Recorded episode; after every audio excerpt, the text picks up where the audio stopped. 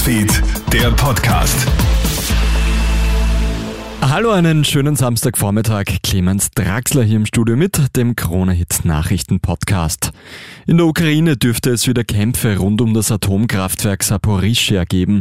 Die Ukraine wirft den russischen Truppen vor, mehrere Angriffe gestartet zu haben. Es würde die Gefahr bestehen, dass Wasserstoff und radioaktive Strahlung austritt. Russland schiebt die Schuld jedoch auf die Ukraine und spricht von Terrorismus. Die Ukraine würde die Atomlagen im eigenen Land selbst beschießen. Die Meinungsforscherin Sabine Beinschab sorgt weiter für Schlagzeilen. Beinschab soll ja an geschönten Studien für Ex-Kanzler Sebastian Kurz beteiligt gewesen sein. Weil sie jetzt groß ausgepackt hat, soll sie den Kronzeugenstatus erhalten, sprich sie muss keine Strafe mehr fürchten. Das sorgt jetzt aber für viel Kritik. Beinschab packt nämlich erst aus, nachdem sie festgenommen wurde. Die österreichische Regelung sieht aber vor, dass man aktiv an die Ermittlerinnen und Ermittler heran herantreten muss.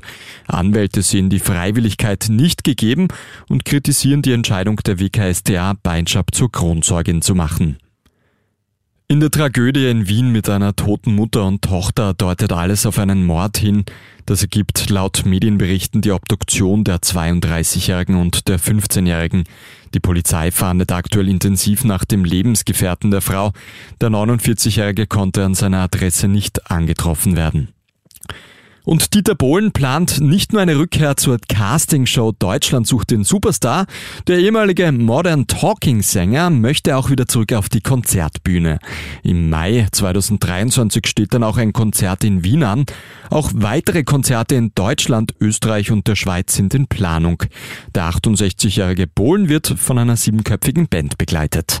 Das war's auch schon mit deinem Update. Ein weiteres hat dann Matthias Klammer am Nachmittag für dich. Einen schönen Tag noch. Krone Hits, Newsfeed, der Podcast.